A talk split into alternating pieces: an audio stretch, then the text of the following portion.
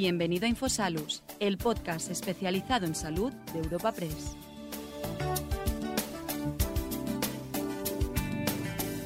Te damos la bienvenida a un nuevo episodio de Infosalus, el podcast del portal sanitario de la agencia de noticias Europa Press. En esta ocasión acogemos un encuentro realizado el pasado 15 de junio en el espacio Meeting Place de Madrid en colaboración con la Organización Interprofesional del Aceite de Oliva Español bajo el título Cuando Agricultura y Salud conectan, por algo será. El encuentro, moderado por la subdirectora de Sociedad y Cultura en Europa Press, María Ping, ha contado con la participación del presidente de la Organización Interprofesional de Aceite de Oliva Español, Pedro Barato, del catedrático de Nutrición Deportiva y antiguo responsable médico del área de nutrición de la Federación Española de Fútbol y Baloncesto, el doctor Antonio Escribano, del consultor senior del Servicio de Medicina Interna del Hospital Clínic de Barcelona y miembro del comité directivo del Premidet Plus, del doctor Ramón Struch, y del miembro de la unidad de lípidos y arteriosclerosis del Hospital Universitario Reina Sofía de Córdoba y coautor del estudio CardioPref, el doctor Fernando López Segura de manera presencial, así como a todos los que nos eh, seguís de manera virtual a través del streaming y, por supuesto, a los ponentes con los que esta mañana vamos a tener la oportunidad de hablar sobre las propiedades saludables de los aceites de oliva. No me quiero extender mucho, pero como con carácter introductorio sí me gustaría recordaros esa frase de la dieta mediterránea es una de las más saludables del mundo, que creo que no nos es ajena a nadie y además es una afirmación avalada por la Organización Mundial de la Salud. En esa dieta mediterránea los aceites de oliva juegan un papel fundamental por su, carácter de grasa saludable y además también porque ayudan a introducir otros alimentos como las verduras. Parecería que en España somos unos privilegiados porque nuestra tradición cultural está la dieta mediterránea y sin embargo cuando rascamos en los datos pues vemos que apenas el 20% de la población española consume esa dieta mediterránea y si seguimos rascando en los datos es verdad que es difícil encontrar a alguien que esté en desacuerdo con esa afirmación de que la dieta mediterránea es de las más saludables del mundo, pero muchos desconocemos las cualidades que los aceites de oliva aportan a nuestro cuerpo humano. Junto a esto, hay otras limitaciones, como los obstáculos también que pone la Unión Europea a la hora de difundir mensajes sobre el, aceite, sobre el carácter saludable de los aceites de oliva y últimamente también el incremento de los precios debido a la inflación, aunque parece que ahora se ha moderado un poco, pero bueno, han crecido mucho los precios de los alimentos en estos últimos años. Bueno, para atajar esta situación, el sector este mismo año ha lanzado una campaña que tiene como objetivo que investigadores de referencia, algunos de los cuales están aquí con nosotros esta mañana, difundan las bondades saludables de una alimentación equilibrada con los aceites de oliva como grasa saludable en el centro de esa alimentación. Además, eh, la interprofesional del aceite de oliva ha creado un panel de expertos para que se difundan eh, informaciones, pero que, que esto es muy importante, que estén basadas en evidencias científicas y que sean de interés. Bueno, pues para hablar de todas estas cosas eh, voy a pasar a presentar a los ponentes con los que contamos esta mañana. En primer lugar tenemos a Pedro Barato, presidente de la Interprofesional del Aceite de Oliva. Muy buenos días, Pedro. Hola, buenos días. Además contamos con Antonio Escribano, catedrático de Nutrición Deportiva y antiguo responsable médico del área de nutrición de la Federación Española de Fútbol y Baloncesto. Buenos días, Antonio. Buenos días. Ramón Struch, consultor senior de servicio de medicina interna del Hospital Clínic de Barcelona y miembro del comité directivo de Predimed Plus. Luego hablaremos del estudio. Buenos días, Ramón. Buenos días. Y Fernando López Segura, miembro de la Unidad de Lípidos y Arteriosclerosis del Hospital Universitario Reina Sofía de Córdoba y coautor del estudio CordioPrep, del que también hablaremos posteriormente. Muy buenos días, Fernando. Buenos días. También os recuerdo que para enriquecer el debate vosotros también podéis participar eh, enviándonos vuestras preguntas al eh, correo que aparece en la pantalla, preguntaseventos.europapress.es. Bueno, pues para romper el hielo y empezar el encuentro, inaugurar el encuentro, quiero dar la palabra a Pedro para que nos comente pues, las perspectivas del sector. Cuando quieras, Pedro. Bueno, pues eh, buenos días. En primer lugar, agradecer eh, a ti, María, y en particular a Europa Press el, el, que podamos tener este tipo de encuentros, creo que son muy importantes. Y yo, como presidente de la Interprofesión, hacer una pequeña introducción. ¿Quién nos iba a decir a nosotros hace 15 años que íbamos a tener el potencial eh, que tenemos hoy eh, desde el punto de vista de lo que es eh, una interprofesión compuesta por todo el sector? productores, cooperativas, exportadores, industriales, todo el mundo está aquí. Y tengo que presumir de algo importante en esta época que estamos electorales y con líos. en la interprofesión todo se acuerda por consenso. No recuerdo ninguna votación en estos 15 años. Y los intereses son distintos, son diferentes, unos representan una cosa, otros representan otra, Nunca hemos tenido un solo problema, cosa que yo agradezco mucho, el que eh, la situación que hemos tenido eh, de trabajo en la interprofesión eh, ha sido muy importante. Y luego eso es importante, el, que, el manejo que nosotros hemos hecho, representantes de cada sector, pero no menos importante el equipo profesional. Hoy tengo que decir que mientras nosotros estamos aquí, el equipo de la interprofesional ha pasado por, Bangkok, están en China, han pasado por India, eh, en campaña de promoción. Hace el mes pasado, o hace 20 días, estábamos en Brasil y en México, y el equipo es fundamental. Aquí hay eh, personal también de la interprofesión que no están viajando, están en, este acto, y por lo tanto quiero poner en valor esos dos eh, temas que para mí, en este, para mí ha sido muy fácil dirigir la, la interprofesión. ¿Qué hace la interprofesión? Por la interprofesión lo que hemos hecho es no quedarnos en herramientas eh, antiguas y, coger herramientas nuevas. Apenas hace cuatro días pues eh, necesitábamos mucho esfuerzo para exportar. ¿Para exportar cuánto? Hemos llegado a exportar hasta un millón de toneladas. Estamos en situaciones complicadas porque esta campaña hemos tenido una campaña de 652.000 toneladas, pero eh, ¿Qué pasa? ¿Que bajamos la guardia porque eh, la climatología es adversa? No, hay que seguir eh, insistiendo en las bondades y, la calidad de lo que nosotros hacemos las cosas. Y luego, la interprofesión ha hecho un modelo en las interprofesionales en España. Y es que uno no puede saber de todo. No creo que los que estamos aquí no podemos saber de todo. ¿Qué hemos hecho? Ponernos en manos de estos señores de estos señores hoy aquí presentes y de otros señores. ¿Quién son estos señores? Pues cada uno en, su ramo los mejores. Los mejores como catedráticos, los mejores en la investigación, y no lo digo yo, les avala eh, los trabajos que viene haciendo durante mucho tiempo. Entonces, creo que es muy importante el que eh, eh, nos pongamos en manos de quien sabe. Te guste o no te guste lo que digan algunas veces, pero hay que ponerse en manos de los profesionales. Y luego, como interprofesional, pues eh, eh, nosotros no hemos escatimado eh, recursos para poner en valor lo que desde la tierra se hace hasta que llega al consumidor. Esa trazabilidad nosotros la vamos a seguir defendiendo siempre. Y luego si encima esa trazabilidad tiene unas características que dentro del concepto dieta mediterránea, dentro del concepto eh, dieta eh, eh, y salud, es que la salud es muy importante, es lo más importante. Nuestras campañas están marcadas siempre por la palabra salud. Y si no es salud, es por vida. Por lo tanto, es importante.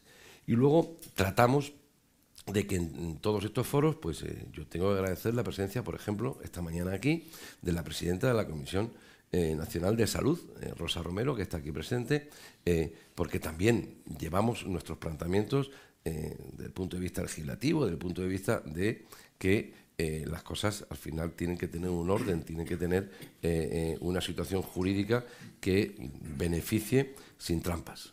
Y por lo tanto, yo creo que eso es muy importante.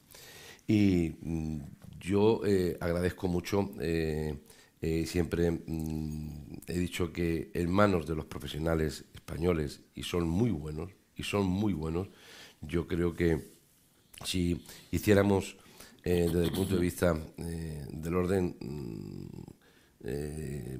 utilizar una palabra suave, desde el orden legislativo, desde el orden de donde se promulgan las leyes, pues eh, si hiciéramos caso a nuestros investigadores, catedráticos, universidades, yo creo que las cosas nos irían aún mejor todavía, ¿eh? aún mejor todavía.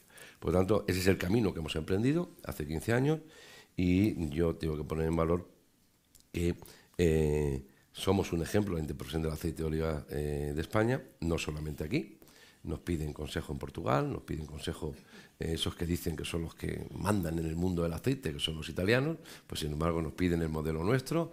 Eh, hace mucho tiempo Mauricio Reale me decía, oye, os vamos a copiar literalmente los, los, estatutos, digo, copiar lo que queráis, ¿eh?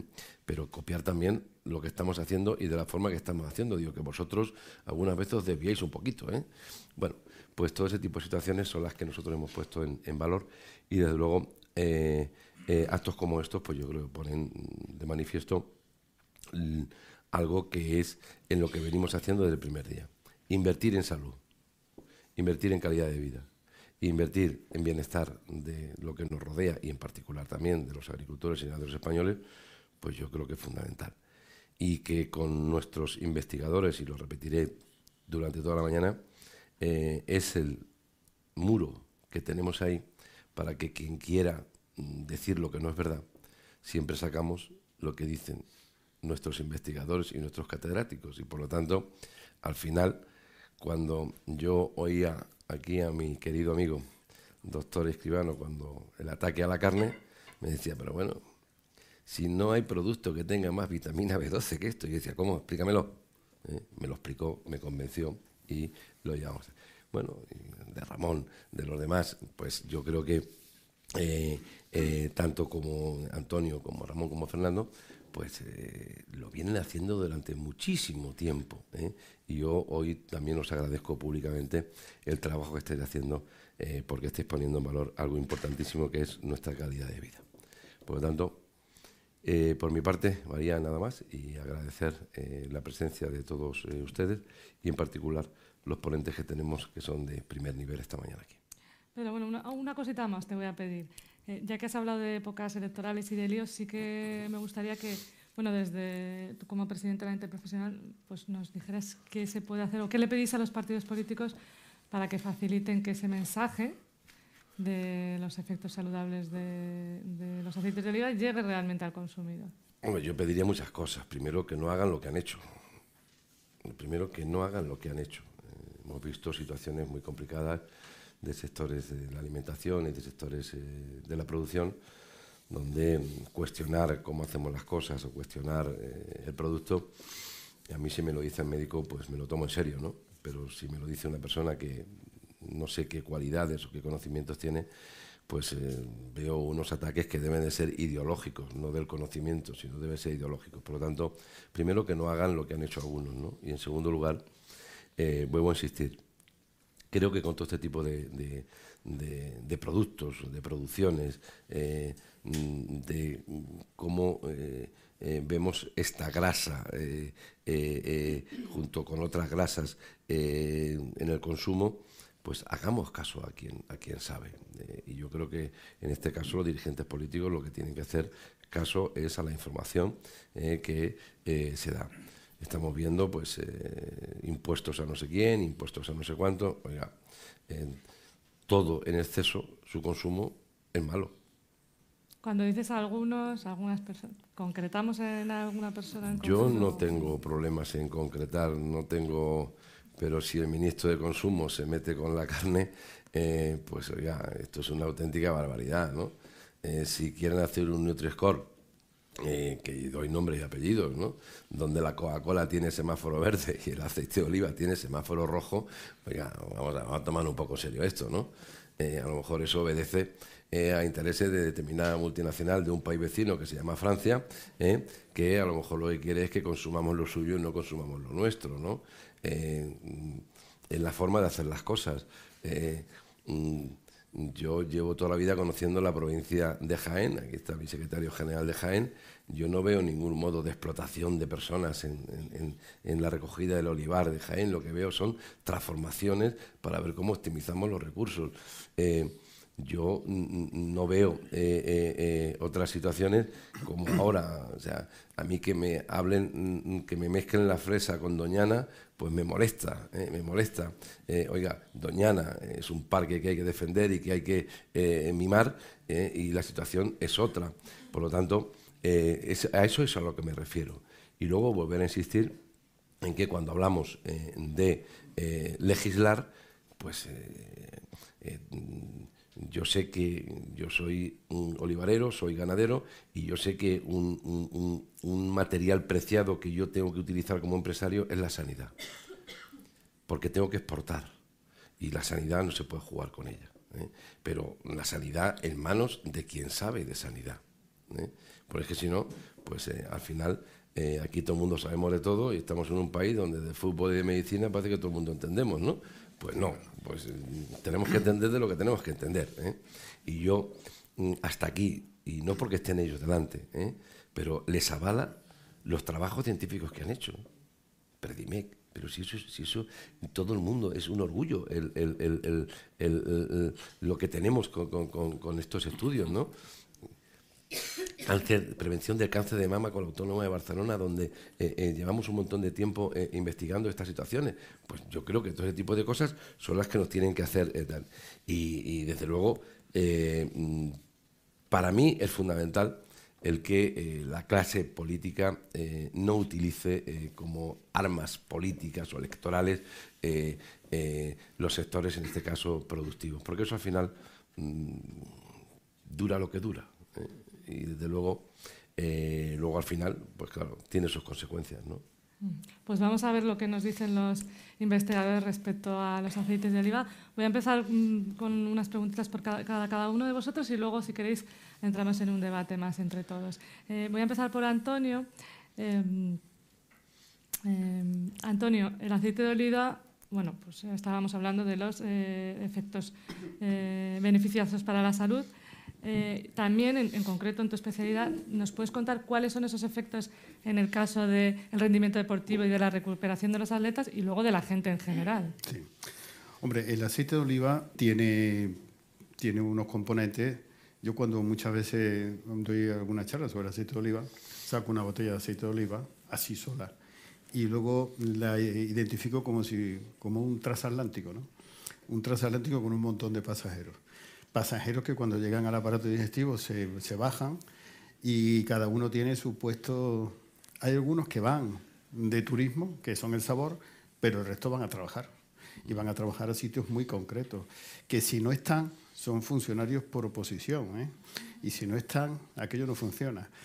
El aceite de oliva es uno de los transatlánticos mejores que tenemos en la alimentación humana. ¿Qué es lo que ocurre? Yo también lo valoro muchas veces así, que nosotros estamos encima de la mina de oro. Cuando uno está encima de la mina de oro, como le pasa a los cataríes con el petróleo, pues no lo valora. Lo tienen ahí y no le dan muchas veces la importancia que le damos los que, lo que están fuera. Quizás pueda pasar algo así con el aceite en España, que como es tan habitual, pues la gente lo consume o de alguna manera no, no lo tienen tan arraigado como debería estar así. En el mundo del deporte, el aceite de oliva tiene dos acciones fundamentales, antiinflamatorio y antioxidante. El deporte genera problemas de oxidación, estrés oxidativo. Cuando nosotros hacemos deporte, respiramos más, producimos más radicales libres y una cosa que toman los deportistas eh, sintéticas son antioxidantes. Antiinflamatorio. la actividad deportiva, sobre todo la actividad deportiva intensa, genera procesos inflamatorios locales en determinadas estructuras del organismo, como son los músculos. El aceite actúa como antiinflamatorio. Luego tiene repercusiones a otro nivel en el sistema muscular, a otro nivel en el sistema cardiovascular y el sistema respiratorio. Luego, todo lo que hace un deportista, todo el exceso de funciones orgánicas que el deporte desarrolla, el aceite, tomado habitualmente, contrarresta problemas que normalmente ocurren en el deporte. Pero sin embargo, es un tema poco conocido en el mundo deportivo. Yo cuando estuve de médico en el Tottenham, en Inglaterra, y llegué allí, la gente no consumía aceite de oliva. Consumían de todo, grasa de todo tipo, bueno, aceite de oliva. Impuse el aceite de oliva. Me trajeron un aceite de oliva italiano, fuera el aceite de oliva italiano, español. Se empezó a consumir aceite de oliva. Ganamos la Copa de Inglaterra y la gente en la prensa inmediatamente asoció aquello con el aceite de oliva. Y recuerdo una conferencia que una vez estuve en Jaén, se levantó un señor que conocía la historia. Dijo, este hombre ha hecho más por el aceite que todos ustedes. Bien, no es que el aceite de oliva ganara la Copa de Inglaterra, pero evidentemente se ha quedado. Y ya esos equipos consumen aceite de oliva. Y la prensa lo reflejó así. Cuando yo estaba en la selección española 10 años, en la selección de baloncesto 15 años, el aceite de oliva es la grasa de consumo. Un deportista en su alimentación, nosotros utilizamos un 20-25% de grasa. Mm, el aceite de oliva forma parte de esa grasa que nosotros tenemos que utilizar. De manera que por, por su introducción dentro del factor de lípidos que tiene la dieta, por su propiedad antiinflamatoria, por la propiedad antioxidante, por la repercusión en el sistema muscular, por la repercusión en el sistema cardiovascular y respiratorio, toda la gente que hace deporte debe de introducir el aceite de oliva en su alimentación. Y es más, yo utilizo una pequeña estrategia que comentaba con mi amigo Fernando, como muchas veces en el desayuno es complicado, cuando hay que entrenar a las 9 de la mañana y levantar a los deportistas, pues lo utilizo mezclándolo con, el café o mezclándolo con el bol, cereales, leche, le pongo miel y aceite de oliva. Es más, publiqué un libro que se llama Batidos para la Vida y todos los batidos están, llevan miel y aceite de oliva. Bueno, pues ese aceite de oliva mezclado con líquido, pasando rápidamente al duodeno sin que tenga un enlentecimiento, eh, el vaciamiento gástrico, me ha dado un resultado estupendo para evitar muchas veces flato o para evitar problemas de, la vesícula llena y relacionado con el, con el entrenamiento a primera hora. Hay tantísimas cosas. Yo creo que el aceite mm, se usa mucho en España, la tostada y la ensalada. Y hay que abrir el abanico. Hay que utilizarlo con los frutos rojos, hay que utilizarlo en las meriendas, hay que utilizarlo con el yogur. Muchas veces yo a todos mis deportistas digo al yogur, ponle una cucharadita de aceite de oliva cuántos millones de litros se consumirían si eso se lleva a cabo. Es un zumo de frutas oleaginosas, es una joya para todo y por supuesto para el deporte. Y yo creo que el campo del aceite de oliva, eh, el abanico de utilidad, no ha hecho más que empezar. Hay que buscarle nuevos recorridos. Eh, si, si, es un club, tiene que jugar mucho más campeonatos de los que está jugando y meterlo en muchas más ligas de las que está.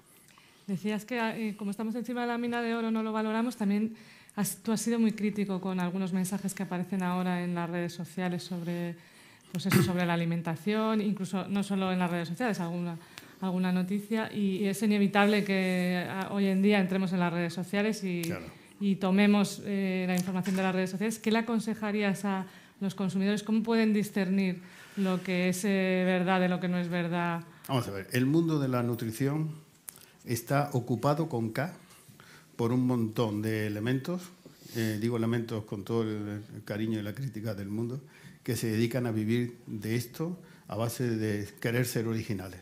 Eh, la pandemia importante de nuestro mundo no es el COVID, sino querer ser original. Y la gente ha buscado un espacio importante en la nutrición. Entonces quieren ser originales. Ahora saco el ayuno intermitente, mañana pongo una inyección que es para diabéticos para adelgazar y uno la defiende y así con todo. ¿no? Ahora no se come esto, no se come aquello, llevamos comiendo cosas millones de años y ahora resulta que son malas. Ahora, desde el año pasado, ¿no? O sea, es increíble. ¿Qué es lo que pasa? Que el mundo de la ciencia, pues no, no es que se haya abandonado, es que no ha habido necesidad de movilizarse. Como yo digo siempre, los ucranianos no sabían lo que era un misil, ahora no ven otra cosa y se saben defender pues yo creo que la ciencia ha, llegado el momento en que sepamos defendernos. Es decir, no, no, no. Esto es lo científico y lo otro es una tontería. Pero decirlo con contundencia, con contundencia. Cuando alguien dice una tontería, hay que decírselo. No, bueno, es que no es políticamente correcto decir que esto es una insensatez. Bueno, pues sí lo es, es una insensatez. Todas las sociedades científicas, toda la gente que nos dedicamos al mundo de la educación, todos decimos lo mismo, lo mismo. Uno dirá que comer cuatro o cinco huevos a la semana, otro tres, siete. Bueno, vale, pero en definitiva todos decimos igual. Pero lo que no tiene sentido es que cuatro advenerizos indocumentados, y no quiero seguir con el relato, hayan tomado posesión del mundo de la nutrición y estén dogmatizando cosas que la ciencia no avala para nada. Desde productos por vender, simplemente, hasta criterios, como decía Pedro, del Nutri-Score. Se puede consentir que haya un semáforo con cuatro opciones, nada más. O sea, juzgar los alimentos por cuatro cosas. Que nació en un colegio en Inglaterra. Bueno, para algunos le ha interesado y resulta que ahora tenemos que ver que el aceite de oliva tiene un semáforo rojo y que muchas tonterías tienen un semáforo verde. Y si no tienen el semáforo verde, las producen para que lo tengan. Y nosotros, con la mejor grasa del planeta, tenemos que aguantar que nos saquen tarjeta roja cuando teníamos que estar jugando la Champions. Y además, todos los partidos y todos los minutos. Muy bien, pues luego volveremos sobre el tema. Voy a pasar a Ramón ahora. Eh, lideraste en 2003 el estudio Predimed, que está publicado de Lancet, un estudio New England. New England. bueno, y el Lancet revisado por es un estudio revisado por pares para que quede claro que es un estudio científico con 7.500 personas que eh, concluyó en 2010 y según los resultados de ese estudio el consumo de aceite de oliva se, se asocia a los beneficios a la salud cardiovascular. Bueno, ¿podrías explicarnos cuáles, qué componentes del aceite de oliva contribuyen a esos efectos y cómo actúan en, en el organismo? Ah, A ver, el estudio lo que demostró es que una dieta mediterránea en la cual el aceite de oliva está en el centro de la pirámide, por lo tanto, por sus características propias que ha defendido muy bien el doctor Escribano, que sería su parte de grasa y su parte de componentes minoritarios, que son los polifenoles, después podemos hablar, es bueno en sí y también en todo el contexto, no solo porque ayuda a consumir más, más verduras y, y productos saludables, sino que en el bioreactor, que es el estómago, se mezcla también con vino y con todo el componente y el pack global, que es la dieta mediterránea, es el que es realmente eficaz. Y lo que demostramos es la sopa de ajo, ¿eh? que con el máximo nivel de evidencia científica, para que nadie pudiera criticar nada, el consumo de una dieta mediterránea tradicional en la que había 40-50 mil litros de aceite incluido, reducía accidentes vasculares cerebrales en un, en un 50%, infartos en un 30% y también hemos añadido aquí muerte cardiovascular, mortalidad global, diabetes, todo lo que hemos mirado ha salido en este sentido que era protector. Incluso, y lo explico como anécdota, que nos planteábamos que teníamos que encontrar algo un poco negativo o neutro para, para que si no, no nos creerían, porque dirían, esto se lo inventan. Y, y, y miramos la fibrilación auricular, que es una arritmia del corazón, pensando que no influiría. Y vimos que realmente en la fibrilación auricular también la dieta mediterránea con el aceite de oliva la protegía mucho más que cualquier otro tipo de dieta. No hemos sabido encontrar ningún efecto negativo de la dieta mediterránea con aceite de oliva. Y esto se lo preguntas a un fármaco, se lo preguntas a quien quieras. Por lo tanto, tenemos aquí una joya que hemos heredado y que hay que mantenerla. Y el aceite de oliva es el centro de, de, toda la pirámide. Y lo que hemos conseguido con el Predimet es que el mundo anglosajón, que nos tiene manía, yo, ¿verdad? yo creo que sí, pues les hemos demostrado con sus armas, que sería la máxima evidencia científica, que realmente nuestros antepasados tenían razón. Esto es lo que hemos demostrado. También, también se está mirando ahora eh, cómo afecta la dieta mediterránea, el aceite de oliva virgen esta, eh, en la obesidad, porque ahora estáis con Predimed Plus, ¿verdad? Eh, ¿Nos puedes comentar un poco sí, eh, la, en qué consiste? Ya, ya, en el Predimed ya vimos que a pesar de tomar una, una, dieta rica en calorías, y el aceite de oliva es rico en calorías, y de aquí un poco le venía la mala fama antigua, lo que pasa es que sabemos que no todas las calorías son iguales y que hay que poner las calorías en el contexto. Entonces, realmente, si tú sigues una dieta mediterránea y eran personas de, de, 60 años para arriba, que todos tenemos tendencia a engordar y sobre todo aumentar el perímetro abdominal por, ley de vida, si tú hacías esta dieta mediterránea, perdías peso, no mucho porque tampoco era el objetivo, y también reducías el perímetro abdominal. Por lo tanto, de alguna manera, eh, lo que, no había ningún efecto, como digo, eh, perjudicial. ¿Ese estudio está eh, ya publicado? O, sí, sí, está. está Entonces, con la dieta... Con ¿Ah, el, 2022 sí, puede sí, ser? Sí, bueno, lo publicamos en el 2013 y después lo republicamos en el 2018 porque hubo muchas críticas, rehicimos todos los estudios porque lógicamente mm. levantó ampollas por todo el mundo y vimos que con todas las críticas que nos dijeron, que si queréis después podemos comentar, pues todavía salía mejor los resultados. Y salía que la gente que seguía realmente bien la dieta mediterránea, incluyendo el aceite de oliva, versus los que seguían una dieta baja en grasas, por lo tanto que no tomaban aceite de oliva y otras grasas, había una diferencia de un 60% en cuanto a reducción de riesgo, que esto no se consigue con ningún fármaco. Lo único que tienes que hacer la alimentación bien hecha, que este es tal vez el problema que tenemos ahora, que las personas jóvenes se están apartando de este tipo de alimentación, será por redes sociales, será por comodidad o Dios sabe por qué, pero se está perdiendo este legajo que hemos, que hemos adquirido y empiezan a ir las cosas peor. Por ejemplo, hemos hecho un estudio en el clínico con mujeres embarazadas que tenían problemas del crecimiento intrauterino y por tanto no, no eran todas las embarazadas en los que tenían problemas y realmente comían fatal. Y tú les preguntas qué comían y te dicen que comen bien. Pero es decir, que el concepto de comer bien es tremendo. Entonces, con la dieta mediterránea, con aceite de oliva que les dábamos, que nos facilitaba la interprofesional y el patrimonio, y también con, con, con frutos secos, se, se bajó de, de, los que, de las que comían mal, que era un 60%, se bajó a un 5%, que todavía pues, no nos habían hecho todo el caso del mundo, y con esto se, re, se redujo muchísimo más que cualquier otra intervención el, el, el, problema de crecimiento intrauterino. Y esto estamos viendo ahora que incluso esos efectos en las mujeres embarazadas, estamos analizando los niños que llevan, ya tienen dos años, y a nivel de resonancias cerebrales es diferente. Los niños de los que siguieron una dieta tradicional que les aconsejaba con todo el buen, buen cariño del mundo, pues los obstetras y les daban suplementos de ácido fólico y lo que hacía falta, las resonancias son mucho más, digamos, del punto de vista estructural, mucho, mucho más estructuradas que no las de los que seguían la dieta mediterránea con aceite de oliva que no las otras. Por lo tanto, es que todo lo que miremos sale bien, de verdad. Y esto por, a veces nos, cuesta, nos creen por esto, porque creen que estamos vendiendo aceite. No, estamos vendiendo salud, que es lo que estamos viendo. Eh, decías, los, el mundo anglosajón nos tiene manía, pero eh, ¿en qué medida Predimed ha facilitado que ahora haya una demanda mayor de, de aceite de oliva en, en, en, el mundo? Bueno, porque en el anglosajón pues hay listos y no tan listos. Los listos se han dado cuenta. Muy bien, Ramón, pues luego volvemos sobre el tema. Ahora eh, paso con Fernando. Eh, Fernando, eres coautor de Cordiopre, eh, que es publicado en The Lancet en 2022 y que investiga el, aceite, la, el impacto del aceite de oliva en la prevención de enfermedades cardiovasculares. ¿Cuáles son los hallazgos más importantes del estudio respecto al aceite de oliva y la salud del corazón? Pues el estudio Cordiopre, en cierto modo, viene a cerrar el círculo que empezó el doctor Scruz hace 10 años. El, su estudio se basa en, en, seguir a pacientes que ya tienen factores de riesgo, hipertensión, colesterol, diabetes, uno o, varios de los factores, y todavía no han tenido un infarto. Y nosotros cerramos el círculo estudiando en el estudio CordioPrep, incluso con cierta coordinación con ellos, pues los pacientes que habían ya tenido un infarto. El estudio ha sido, igual que el de ellos, son estudios tremendamente complejos, laboriosos. Desde que lo diseñamos hasta que se ha acabado y se ha publicado han pasado 20 años. Y desde que introdujimos al primer paciente en el estudio hasta su publicación 12.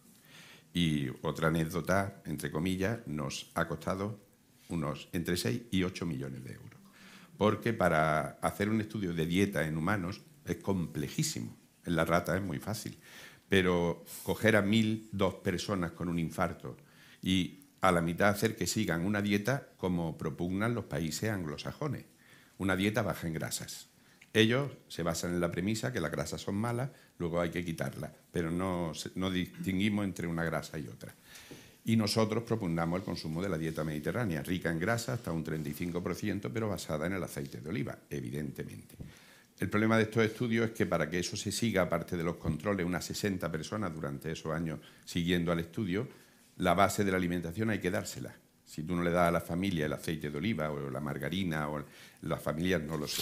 Y hay que verlos cada tres meses y confirmarlo incluso mediante analítica en sangre y en orina que se está siguiendo esa dieta. Os digo que esto es complejísimo.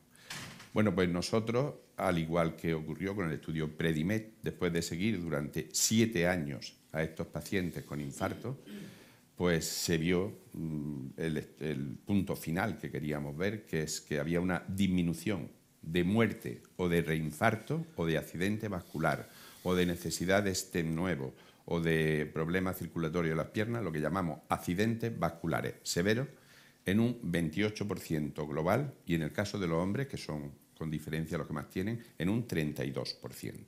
Digamos, este era el punto final, el punto importante de nuestro estudio. Lógicamente, como en el caso del Predimed, de aquí pues podemos estar trabajando 50 años con las muestras que tenemos porque esto es inagotable. Hemos estudiado el efecto sobre todos los factores de riesgo. Ahora nuestro objetivo próximo es estudiar a través de qué mecanismos el aceite de oliva y sobre todo el aceite de oliva virgen esa magia de los micronutrientes y del ácido leico, producen esta magia. Tener en cuenta que el aceite de oliva ahora mismo es más eficaz que ninguno de los fármacos que tenemos hoy día para prevenir la muerte o el reinfarto.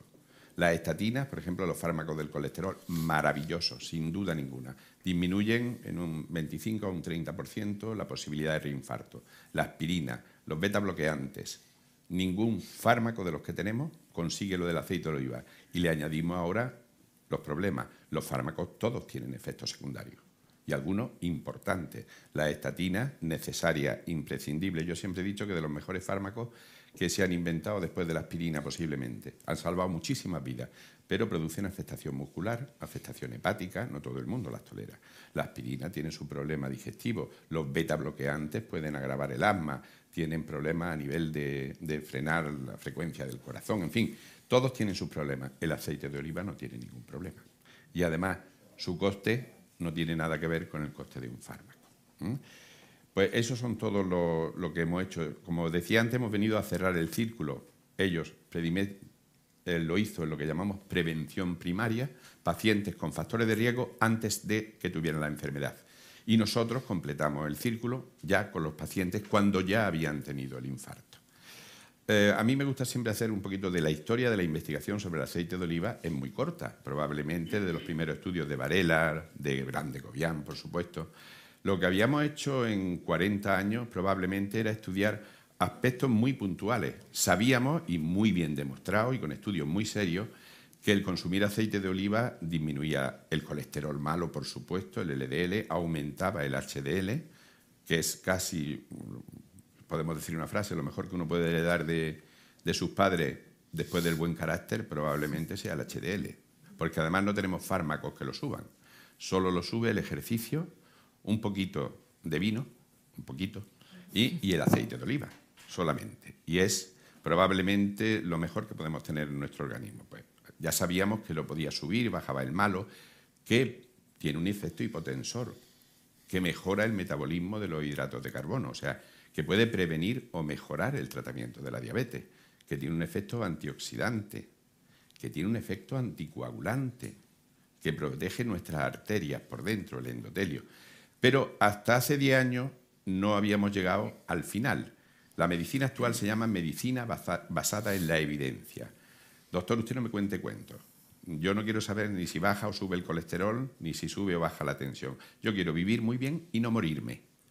Bueno, pues hasta el estudio Predimed no se demostró realmente que en los seres humanos, cuando se consume aceite de oliva, enferman menos, un 30% menos. Y luego nosotros hemos demostrado que si una persona tiene un infarto y consume aceite de oliva, se muere o reinfarta en un 30% menos. Nada más y nada menos. Por tanto, habría que prescribir a todos estos enfermos con accidentes cardiovasculares una dieta mediterránea con aceite de oliva. Mm, desde el momento que tengan el infarto. ¿Y se, hace, ¿y se hace? Para nada, para nada.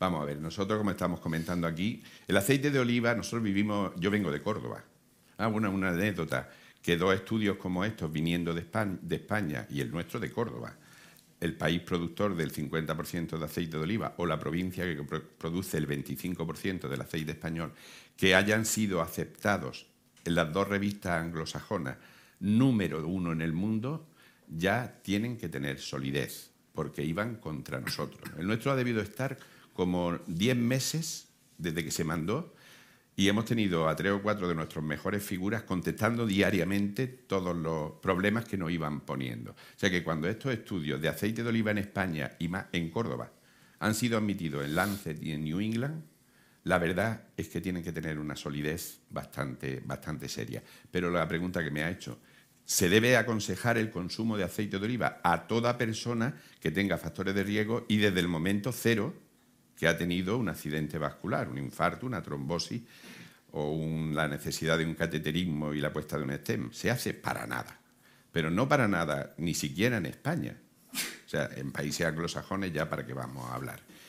Eh, ¿Qué era de esperar? Lo mismo que cuando sale un medicamento para el cáncer o un medicamento nuevo para la diabetes, se difunde inmediatamente por todo el mundo.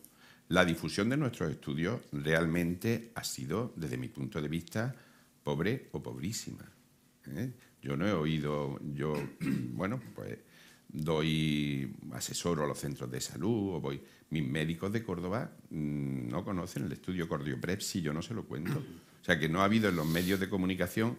Predimed le pasó un poquito igual, tuvo más difusión en el extranjero, por supuesto, en Estados Unidos, en los países anglosajones que aquí. Aquí hay algo raro. Yo, aquí se habla claro, ¿no?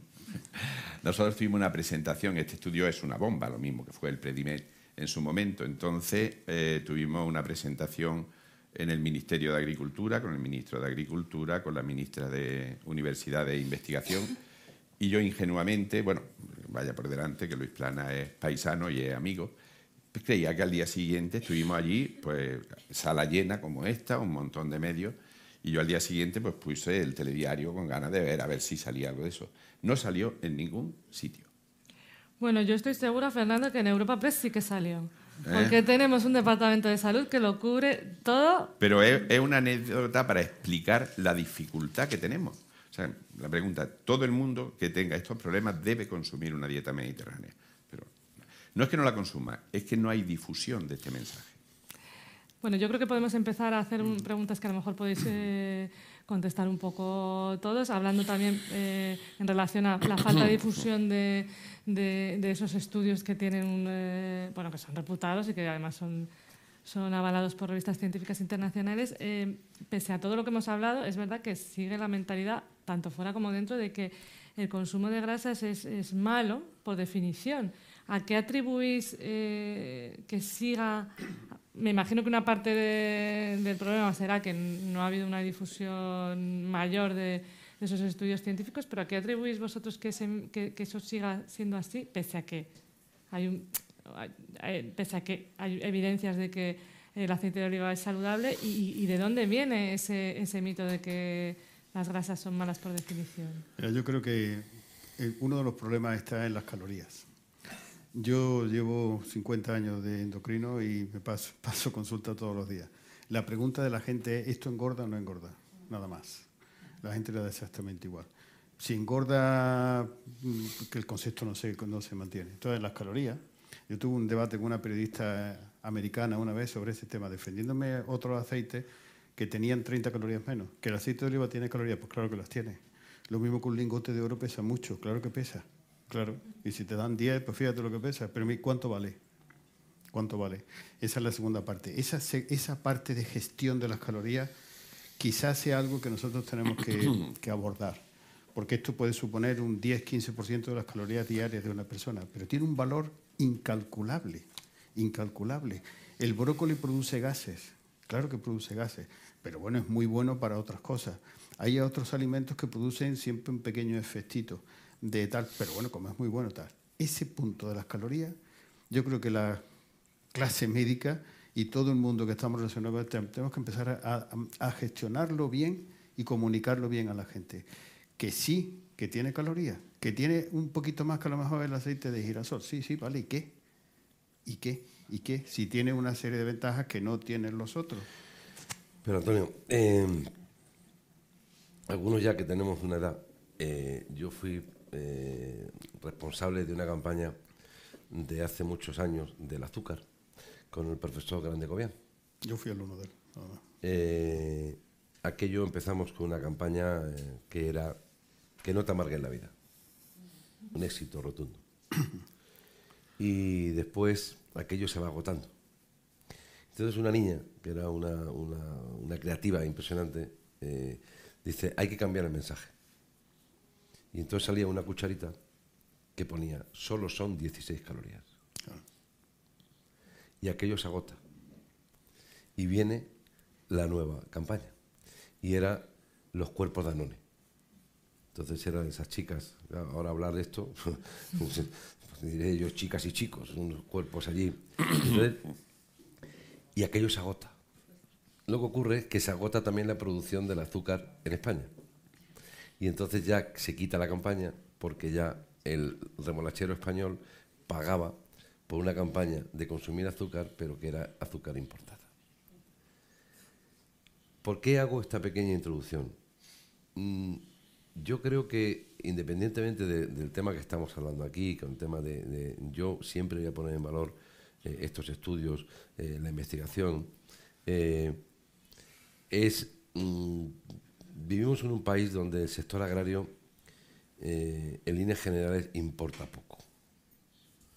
Tú dices, no salí en el telediario, qué pena. Si yo corto una carretera, sí salgo en el telediario. Qué pena. Qué pena.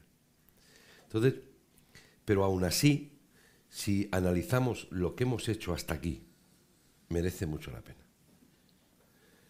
Eh, hace 10 años, cualquier restaurante, tú tenías un poquito de mantequilla en la mesa. Hoy no. No es que yo esté en contra de la mantequilla.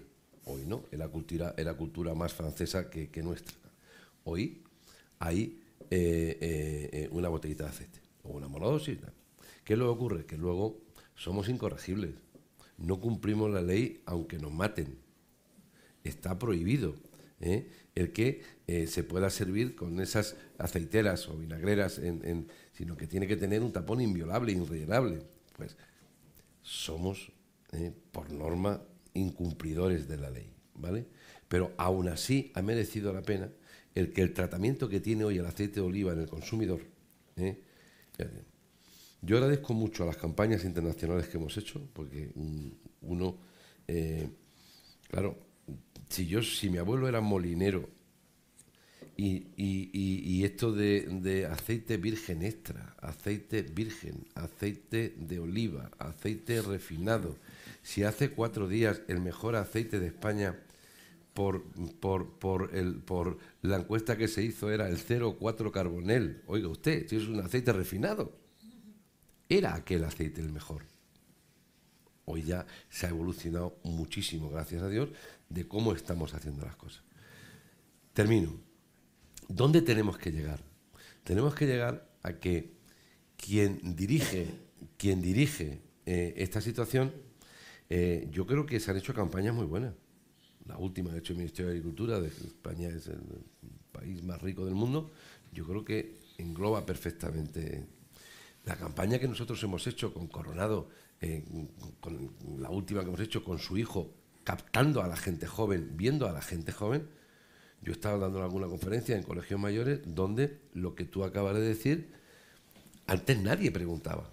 Hoy ya hay chavales que dicen, oye, ¿dónde quiero llegar? Quiero llegar a que mm, esto cuesta, ¿eh? cuesta. Estamos en un país donde eh, eh, cualquier cosa que hacemos, venderla, tremendo. Yo me estoy llevando unos disgustos tremendos últimamente que voy mucho al fútbol, aquí al Bernabéu.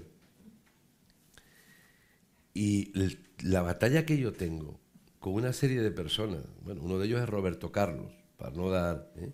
que el tío está empeñado en que quiere hacer unas hamburguesas que le quiere llamar carne y que eso es, como yo le digo a Dios, eso es veneno puro, muchacho. ¿eh? Bueno, pues son cosas que eh, totalmente, eh, eh, ¿cómo se dice eso, Antonio? De chicles, y eso es... Ah, bueno, esos son 28 productos que dicen que bueno, sabe a carne. y le quiere llamar, le quiere llamar hamburguesa. Y yo le digo, tío, llámale otra cosa. Llámale, llámale, no, pero esto no digas carne, esto no es. bueno, pues ya se están preparando esos intereses a los que, os- a los que estabais refiriendo, esos intereses se están preparando ya para hacer la macroempresa en Madrid para la construcción de este tipo de alimentación. O nosotros espabilamos y los mejores aliados que tenemos sois vosotros, es decir, señores, este es el camino. Por eso el empeño que tenemos con los colegios de médicos, por eso el empeño que tenemos. de- y esto no es manipular, no, no, no, no, no. Esto es decir la verdad. ¿eh? Por tanto, yo creo que ese es un camino que tenemos que seguir en, en esa línea. Yo creo que. Ramón quería también Sí. abundar. en- Yo creo que se están haciendo las cosas bien, pero se pueden hacer mejor. Yo cuando veo estas mujeres embarazadas lo mal que comen, digo, estamos fallando. Estamos fallando en educación y en formación. Entonces yo creo que hay que invertir en, en esto. En las escuelas de todo tipo, en los centros de salud para educar a los, a los, a los eh, pacientes y a la población en general. Entonces habría que ir al Ministerio de Educación y poner obligatoria la asignatura de nutrición en primaria, secundaria, terciaria, cuartiaria y cinquiaria, en todas partes, porque realmente antes había una tradición oral de, de- de saber comer, que lo decían nuestras abuelas y nuestras madres. Ahora esto se ha perdido. y la gente no sabe. Y como comentabais antes, las redes sociales no ayudan nada tampoco en este sentido. Entonces hay que ponerse en serio a nivel ministerial o más arriba para, para, para hacer campañas están muy bien, pero hay que ir al, al, al, al núcleo. El núcleo es la formación de, de, los, de, de, los, alumnos, las alumnas y, y, y más para allá hay que dar clases de nutrición, en, en, como también habría que dar clases de carpintería y de fontanería. No sé si el currículum da para tanto, ¿eh? pero me refiero que habría que educar en este aspecto de esto. Pero como digo, las madres embarazadas, por ejemplo, de verdad, cuando les preguntabas qué comían, y lo que comen es teóricamente correcto, pero el resultado final es que el niño no crecía.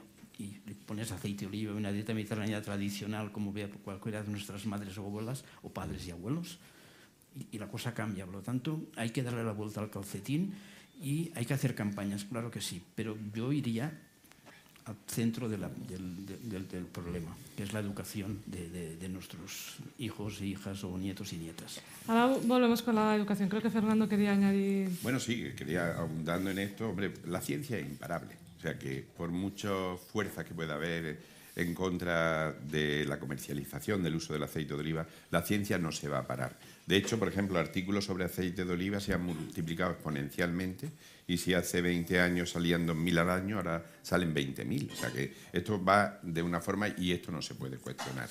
El problema que decía antes de la grasa, la grasa es mala. Sí, tradicionalmente la grasa, así dicho, es un enemigo de la salud, pero es que el aceite de oliva es el 3% de la grasa líquida que se consume en el planeta. Es que el aceite de oliva es una cosa absolutamente, digamos, minoritaria hasta hace muy poco tiempo fuera, no de España, te diría que de Andalucía, del Levanta o de Extremadura o de Castilla-La Mancha, pero sobre todo abajo, es que no se consumía, el norte de España no consume aceite de oliva. ¿eh? Entonces, el problema está es que hasta culturalmente era algo extraño. ¿Qué, ¿Qué, llamábamos grasa? La grasa animal o la grasa vegetal, incluida el coco y la palma, que son todavía peores que la, que la grasa animal y además son productos extraídos de semillas desde hace 200 años. El ser humano no ha consumido nunca grasa vegetal hasta que llegó la revolución industrial y la pudo producir, digámoslo así. El aceite de oliva virgen es un zumo. Y es que además nuestras moléculas, nuestras células, la frase de somos lo que comemos es real. Si comemos aceite de oliva, nuestras células son de aceite de oliva. Si comemos mantequilla son de mantequilla y si comemos girasol son de girasol. Nuestro organismo funciona mucho mejor con esto. Pero ¿por qué no se difunde? Porque la idea general de que la grasa es mala tiene su razón, sobre todo porque al llamar grasa a nivel mundial hablamos de la grasa animal fundamentalmente, de las margarinas, de todos los derivados vegetales, que realmente es que no son tan buenos. Pero es que del aceite de oliva no sabíamos nada, lo estamos empezando a saber ahora. Y es algo que tiene que apartarse del resto de la grasa. Nosotros hace quizás 18 años participamos en reuniones de la EPSA, de la Agencia de Seguridad Alimentaria, para intentar, eh, digamos, aumentar las alegaciones de salud del aceite de oliva, que es que hay una prohibición, no sé si ustedes saben que en España no se puede poner en una etiqueta de aceite de oliva que es bueno para la salud ni se puede, vamos, no solamente no se puede poner, sino que a quien lo ponga le puede costar un disgusto tremendamente serio. Se puede hacer en Estados Unidos, se puede hacer en China o se puede hacer en, en Corea, por ejemplo, pero no se puede hacer aquí, porque es una grasa y a lo más lo que se puede poner es que el aceite de oliva virgen, si lleva más de 5 miligramos de, de polifenoles por 20 gramos, tiene un efecto antioxidante. Como se te ocurra poner que baja el colesterol o que previene la, el, la muerte o el infarto, te cierra la empresa. Fijaros qué locura. ¿Por qué? Pues porque está metido todo en las grasas. Y en la misma mesa donde se trataba el aceite de oliva estaba el lobby de la mantequilla, estaba el lobby del queso, estaba el lobby... Eh, y nos querían meter dentro. Aquello de verdad que era una auténtica merienda de negro. No sabíamos por dónde salir. Y eso sigue así. Pero que sigue así. Hombre, afortunadamente, como digo, la ciencia es imparable. Después de estos estudios y lo que se está, yo creo que en cuestión de pocos años podremos abrir el abanico, pero que sepáis que hoy día en España, con todo lo que sabemos y el respaldo científico que tenemos, no se puede etiquetar una botella de aceite de oliva virgen poniendo que es bueno para la salud. Pues el aprovechen. Concepto, perdón, el concepto de la grasa, como dice Fernando, es que está extendidísimo. O sea, la gente entiende que la grasa hay que suprimirla. ¿Cuántas veces la grasa es mala. Claro, pacientes con obesidad. Usted tiene tanta, tanta, ¿cómo es posible si yo no como grasa? Ah, Es que el 25% de la dieta nuestra y los deportistas igual tiene que ser grasa. Es que el cerebro es grasa, si es que nuestro organismo tiene un componente graso enorme, tenemos que consumirla en su justa medida. Sin embargo, el consumo de proteína, que no necesitamos los humanos, más de 0,8 a 1 gramo por kilo de peso y día, y un 10-20% de la dieta de proteína, pues está absolutamente hipertrofiado. Entonces la gente ya un día le van a poner proteína a los calcetines, ¿no? Para que la gente se los ponga y se absorba y a la almohada. O sea, a- completamente absurdo, porque ni se consumen proteína durante el deporte, ni la recuperación es a base de proteína. El concepto de conocimiento bioquímico de la gente es nulo. Pero es que el conocimiento, el conocimiento muchas veces de las estructuras políticas es más nulo todavía, ¿no? Entonces, se difunden las cosas sin sentido.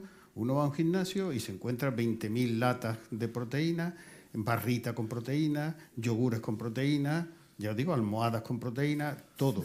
Y sin embargo no es así. La gente eso le hace daño. Sin embargo, el consumo equilibrado de la grasa es que es necesario. Es que es necesario. Y el consumo de una grasa como el aceite de oliva, insaturada, con todas las ventajas que puede tener, porque el aceite de oliva, el ácido oleico, sí, sí, es el protagonista, pero la corte que va alrededor de elementos que son este, extraordinarios es mucho más. Pues no. Estamos en un país que lamentablemente no sabe presumir de lo que tiene. Si el aceite de oliva fuera francés, ¿eh? creerían que lo habían inventado ellos y los olivos habrían sido. En la Torre Eiffel habría un olivo arriba. Pero aquí nos falta ese orgullo de levantar la cabeza y decir: no, señor, nos- nuestra estructura alimentaria, la dieta mediterránea, no solamente es que digamos que es buena, es que en los rankings hay una especie de balón de oro que se celebra todos los años, el Global Diet tal. Bueno, la dieta mediterránea lleva ganando los últimos 7 o 8 años, por delante del resto, ¿eh? Por delante se han inventado una cosa que es la dieta DASH, que es lo mismo, pero quitándole la flexiteriana. O sea, tonterías todos los días. Y sin embargo nosotros, que somos los campeones del mundo en dieta, aquí no se puede poner que somos campeones del mundo. ¿Cómo que no se puede poner? Lo que nos hace falta es un poquito de coraje. Hay un refrán muy bonito que dice que el mundo es de Dios, pero se lo tiene alquilado los valientes. Y aquí cada vez somos menos valientes. ¿Qué le pasa al valiente cuando deja de serlo? Que viene el cobarde y le ocupa su sitio. Y eso no lo vamos a permitir. Y no se lo vamos a permitir. No lo vamos a permitir. Eh, a- aprovechen que hay elecciones porque veo que lo que falta también es un poco ¿no? de, de- de defensa de este, de, de este carácter saludable del aceite y pídanle a los diferentes partidos políticos qué tienen que hacer en Europa, por ejemplo, para eliminar esa, esa- esas limitaciones a los mensajes de, de- del carácter saludable del aceite. ¿Qué, qué, qué le- qué- qué podríamos No, no, a ver, a pedirle? ver, que yo quiero ser justo. ¿eh? La EPSA es muy seria, entonces para poner una etiqueta tienes que haber ido a Lourdes y haber vuelto tres veces. No, no me refiero que hay que aportar mucha evidencia científica y tenemos mucha, pero también hay que afinar el tiro. ¿eh? Eh, con, con el tipo de estudio que hay que hacer. Por tanto, aquí que nos tenemos que poner todos a trabajar para decir, a ver, ¿qué es lo que queréis? Después, ahora vamos. Y, y el país tiene capacidad y para, para hacerlo perfectamente, pero hay que saber apuntar el tiro para, para que te cumplan, porque sí que van a mirar lo- bueno, los mil, mil detalles para ponerte pegas, porque jugamos en campo contrario, pero bueno, jugando en campo contrario también se ganan Champions. Ramón, si el ministro de Consumo dice una cosa, el ministro de Agricultura dice otra, y vas a Bruselas y no sabes lo que dice España, eh, mal camino tenemos. Eh, Mal yo- camino. No, pero de verdad que los políticos tienen que estar para ayudar, pero si no ayudan, no ayudan. lo hacemos nosotros. Sí, ya sí, está. pero yo no quiero políticos como el ministro de Consumo. Que, Eso ha quedado clarísimo, Pedro. pero Hombre, mm, claro. tú, tú dices, ¿qué podemos hacer? ¿Qué podemos hacer? Mira, mm, yo he mirado el teléfono dos veces ahora mismo. ¿Por qué? Esta mañana se ha producido una, vota- una votación importantísima en Estrasburgo con el tema de qué puede hacer el campo en Europa en el futuro. La votación ha sido 44-44. Ahora hay que ir a pleno. ¿Qué tiene esa votación? Esa votación tiene que en el 40% del territorio español, que es red natura, igual no podemos hacer absolutamente nada. Habrá que trabajar para que los políticos españoles eh, cambien ese tipo de normativas que mantener el medio ambiente, claro que hay que mantener el medio ambiente, mantener el ecosistema, claro que hay que mantener el ecosistema, pero habrá algo con más medio ambiente, con más empleo, con más protección de la naturaleza que un olivo, por ejemplo. pues es que pueden tener unas limitaciones, si la política no lo, no lo corta, puede tener unas limitaciones absurdas. Y esas limitaciones absurdas, eh, cuando tú me decías ahora, eh, ¿qué pedimos? Pues pedimos, eh, yo conté una anécdota una vez que me pidió Felipe González, dice, oye, presidente, dice, ¿cómo quieres que sea el ministro? Y yo me salí de ahora y me digo, que sea normal. Claro, digo, que sea una persona que aplique la normalidad, que aplique el sentido común, que aplique, que consulte a estos señores y que, que son los que saben decir, cómo hacemos esto y cómo... Eh, pero claro, si estos señores se sientan en la EPSA, donde yo he estado como productor, y, ya el orden del día ya es que tengo que hablar del Nutri-Score, digo, usted, vamos a ver, tengo que hablar del Nutri-Score, ¿por qué? Pero claro, si ya el ministro es el que me lleva ahí, no, entonces creo que es importantísimo, eh, vuelvo a insistir en mi mensaje, es importantísimo que la clase política, eh, primero, eh, eh, todo es importante, ¿eh? todo es importante. Pero yo siempre digo lo mismo. Hemos tenido una pandemia y hemos estado esperando 7, 8 meses o 10 meses a que nos entregaran un coche, porque los chips no venían. Pero la alimentación no podía esperar en el mundo, la alimentación no ha parado. Y, el, mundo agrícola en el mundo y en Europa en particular ha puesto los alimentos y no ha faltado de nada, de nada. ¿Dónde está esto que somos esenciales y que somos imprescindibles? Somos imprescindibles, pero el tratamiento que tenemos no es de imprescindibles ni de esenciales. Ahí es donde yo creo que el, mundo político tiene que dedicarle un poco más eh, de tiempo a, toda esta situación.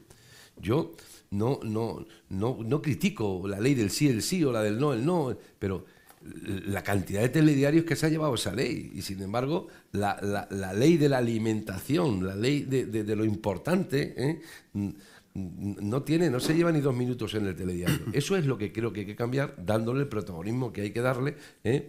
No que mi abuelo araba con, una yunta de mulos, esto está bien, del recuerdo, pero es que la biotecnología, el mundo de la biotecnología es algo que está, que, está ahí y que tenemos que ver cómo, cómo lo hacemos. ¿no? Por lo tanto, eh, no me enrollo más, que nos traten con normalidad y apliquen cosas normales y le dé la importancia a un sector tan importante como el sector agrícola, o en este caso el de la alimentación.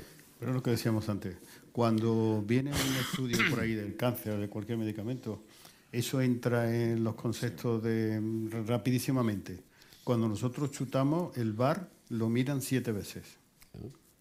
Lo nuestro de aquí, ¿verdad? Lo remiran, lo requete miran. ¿Por qué? Pues porque, hombre, vamos a ser también valientes, en las estructuras políticas mm, no se ha metido mucho la ciencia. Y sin embargo, mucha estructura política compite con la ciencia y utilizan criterios ideológicos sobre la nutrición. No tiene sentido. La nutrición es ciencia.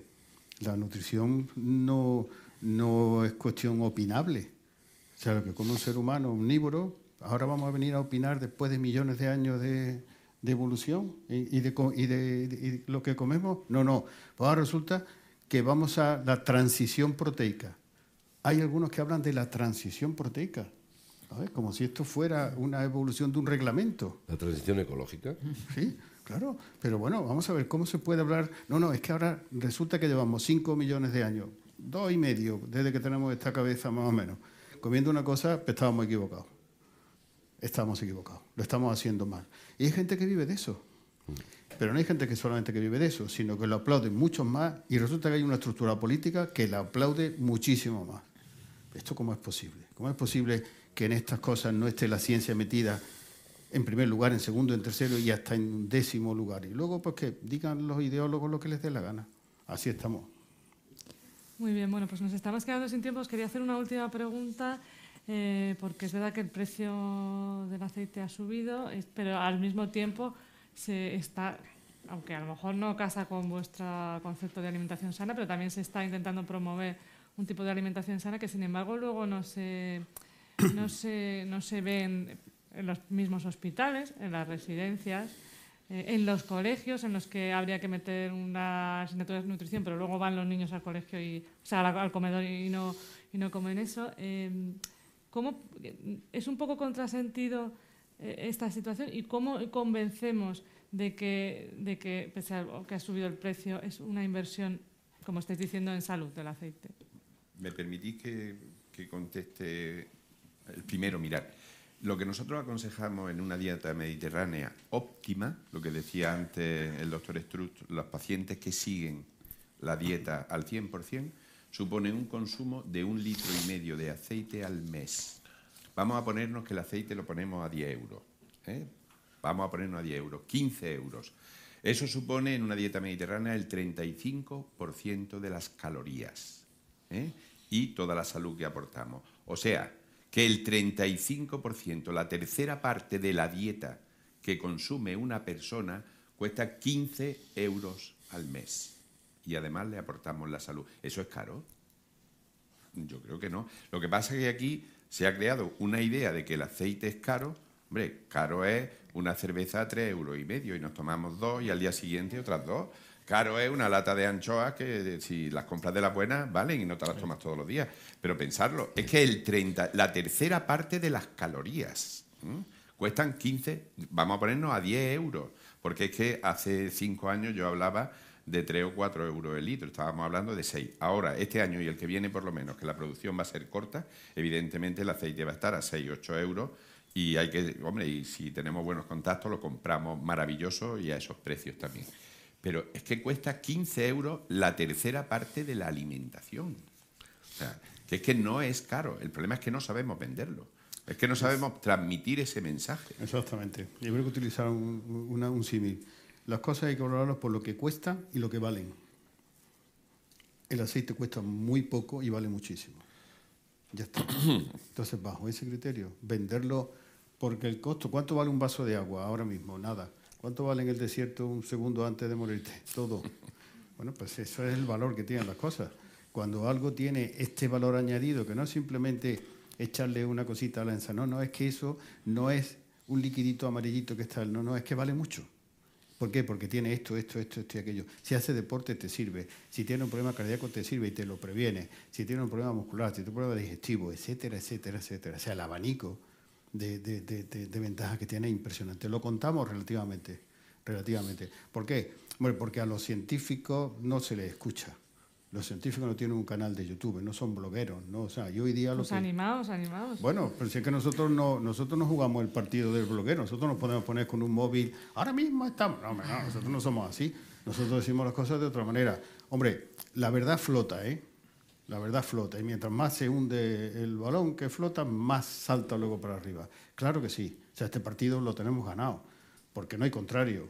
El problema es que el contrario da patadas, da patadas y cuenta con árbitros a favor, que re te miran la jugada y al final la interpretan como les da la gana y nos, nos la ponen en contra. Me da igual, nos da igual, ¿verdad? Porque al final nosotros sobre todo los que somos de ciertos equipos que están acostumbrados a ganar, pues al final ganamos. por, eso por, cerrar, Ramón y Pedro. ¿Qué empeño en estos últimos meses en bajar los precios? La ministra, la vicepresidenta, el presidente, que en bajar los precios. Pero vamos a ver. ¿Por qué hay que bajar los precios? Pero si los precios Mm, mm, eh, porque usted quiere controlar la inflación, la inflación no se, no se controla así. Si yo he tenido unos costes de producción, que en la vida había tenido yo los costes de producción que he tenido, por la guerra de Ucrania, por el tema del gas, por el tema... Y usted quiere que encima yo esto eh, valga menos. Y encima, con una campaña que estoy en la mitad. Producción 1.400.000 y he producido 652.000. No. Yo hice una afirmación que me pusieron a parir, le dije que se había acabado ya de que el sector agrario español de hacer el tonto. Se ha acabado ya los precios baratos. Pero no porque lo diga yo, si es que lo que me cuesta producir es que me cuesta 10 veces más que me costaba y por lo tanto tengo que trasladar.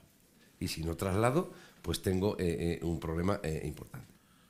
Y luego creo que mm, mm, yo lo he vivido en mi zona, donde el aceite, teníamos una garrafa de aceite a 22, 23 euros de 5 litros en la cooperativa, la subíamos un par de euros, es que yo, el pueblo se venía abajo.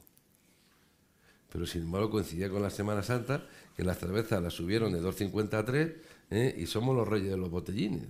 ¿eh? No pasa nada. Pero es que luego eh, criticas la subida del aceite, te vas a tomar una copa, pagas 7, 8 euros por, por un destilado y tampoco pasa nada. Eso es mi pueblo, ¿eh? aquí vale más.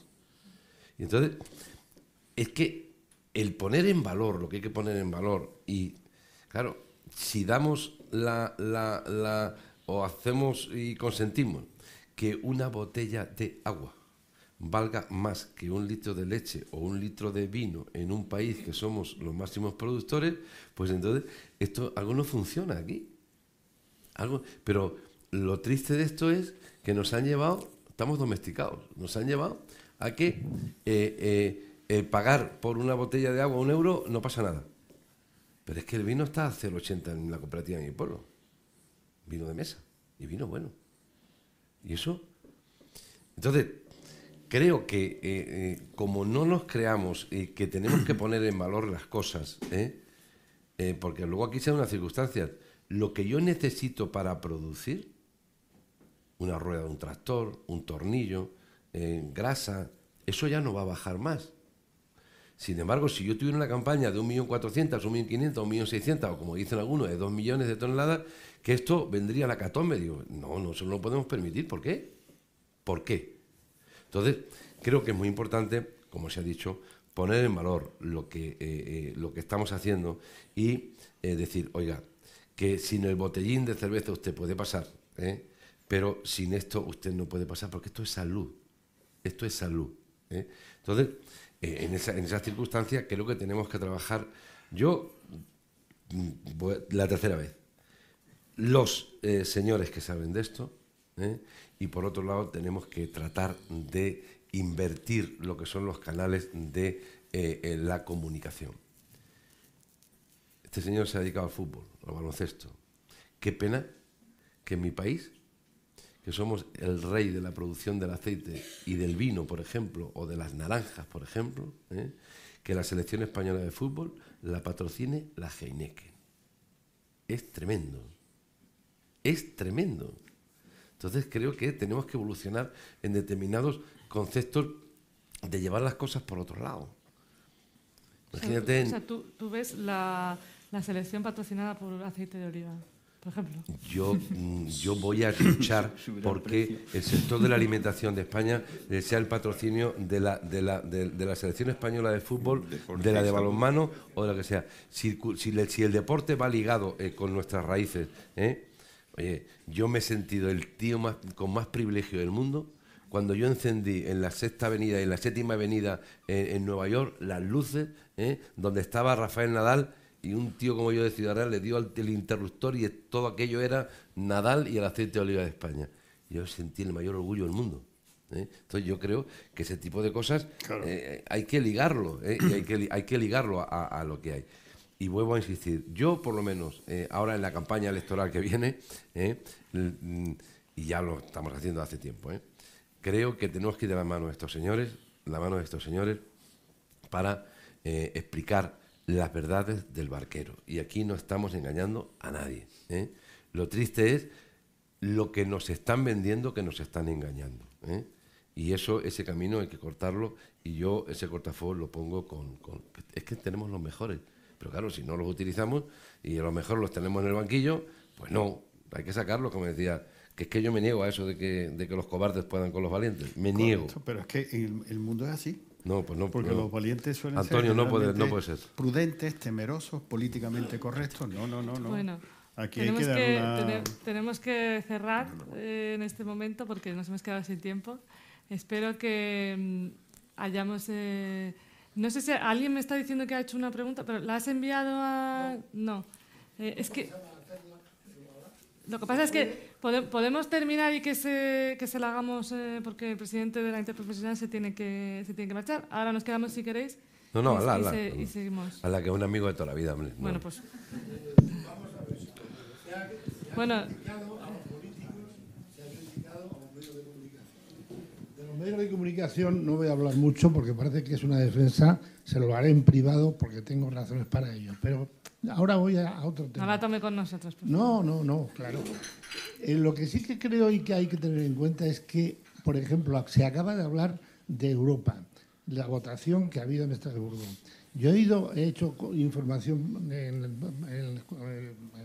en, todo, eh, tanto en París como en Francia, como en eh, Bruselas, y he visto unos lobbies que son impresionantes. Ustedes se han marcado la idea de ir con un lobby y tener a, mm, Bruselas permanentemente, permanentemente informado de, todo esto que se ha dicho aquí. Si se, dice todo esto que, que hay aquí, se lucha contra las farmacéuticas y contra mucha gente. Estoy de acuerdo, pero se puede hacer.